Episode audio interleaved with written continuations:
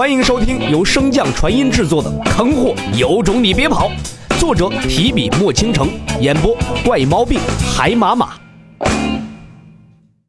第六十四章，趣事不断上。抽吧，一共七次机会。小脑斧目瞪口呆的望着眼前的大盒子，满脸的幽怨。衣柜大小的箱子中装满了抽奖所用的硬卡片，而据洛尘介绍，这箱子中只有一枚卡片是有奖的，可以用来兑换一枚碎片，碎片又可以聚集起来换灵机和新的裙子。本来这一趟秘境之行，小脑斧以为自己离灵机已经相差不远了，可是万万没想到，洛尘竟然会搞出这么一出。望着洛尘那满脸的贱笑，小脑斧心中暗骂：“哼，本府此生已无望做人，但你是真的有望做狗啊！”洛尘毫不理会小脑斧那幽怨的眼神想要发家致富，还得学那马某人狠心且无情啊！赶紧的，再磨磨蹭蹭的就当你弃权了。小脑斧极不情愿的嘟了嘟嘴。将爪子伸进箱子里，好一阵犹豫，才掏出了一张卡片。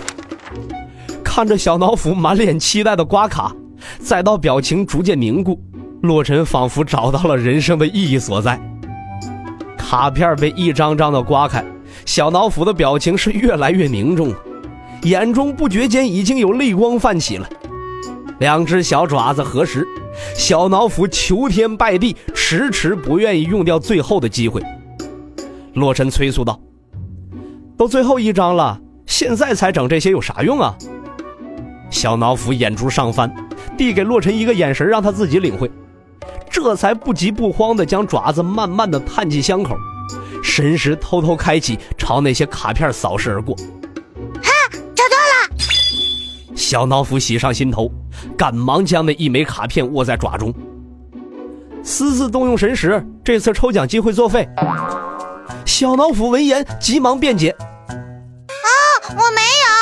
我听到外面有声音，这才用神识打他外面的。”洛尘一脸严肃地盯着他，郑重其事地说道：“今日便教你第三个妖生信条，做妖要诚信。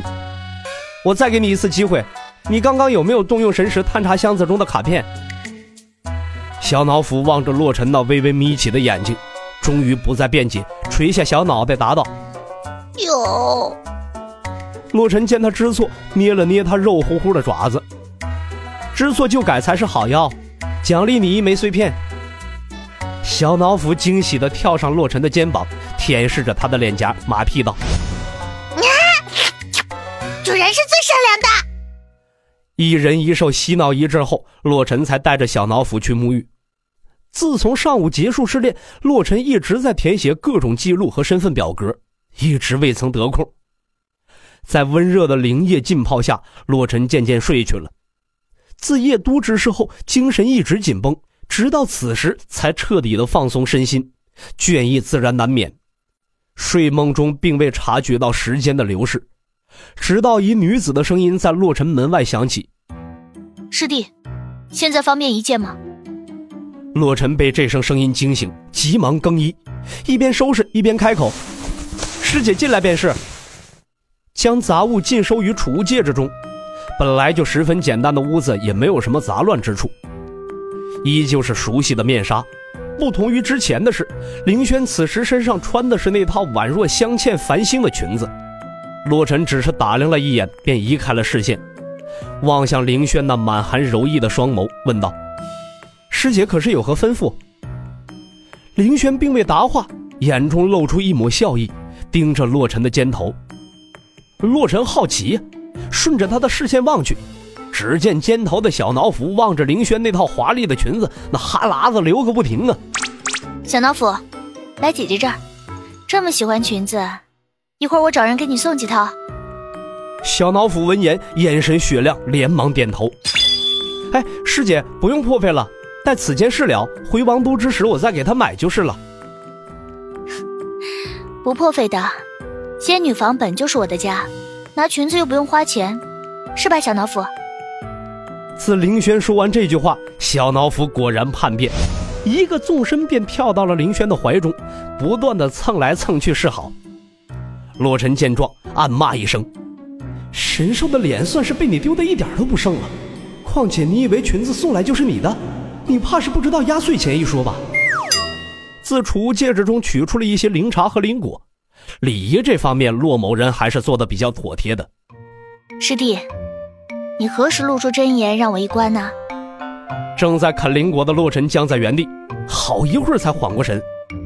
呃，师姐何意？洛尘笑着指了指自己的额头。洛尘会意的摸了一下，脸上的易容之物瞬间被揭起。望着那被侵蚀了一半的假脸，洛尘满脸的黑线呢。这玩意儿竟然不防水！见到洛尘的神情，林轩娇笑出声。看来青妹妹没跟你说，这东西不能防水啊。师姐怎么会知道这东西来自青青？看着洛尘额头上那数张被浸湿的假脸，林轩理所当然的回答道：“此物乃亲王独门所创，且制造极为繁琐，能一次拿出这么多，自然只有青青了。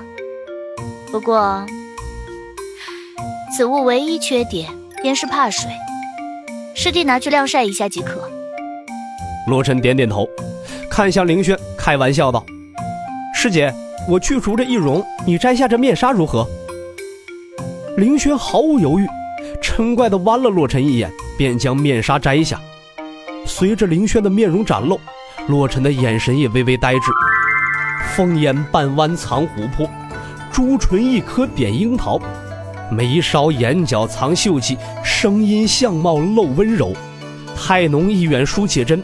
肌理细腻，骨肉匀，何为千秋绝色？何为倾国倾城啊？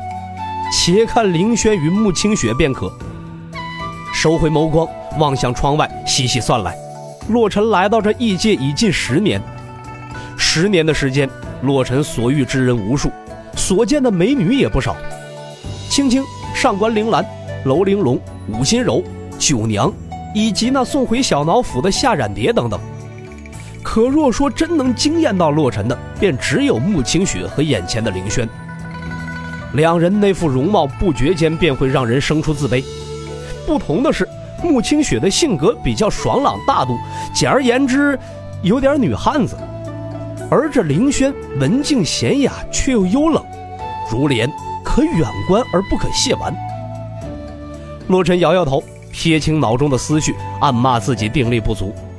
既然决定与师姐终身厮守，那便归你了。凌轩嗔怪的声音响起，打断了洛尘的思考。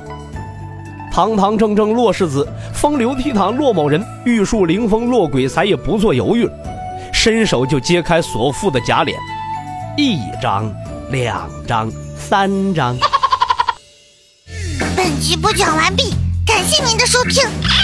如果喜欢，可以点击订阅哦，关注本账号还有更多好听的内容，还不快动动你的手指头！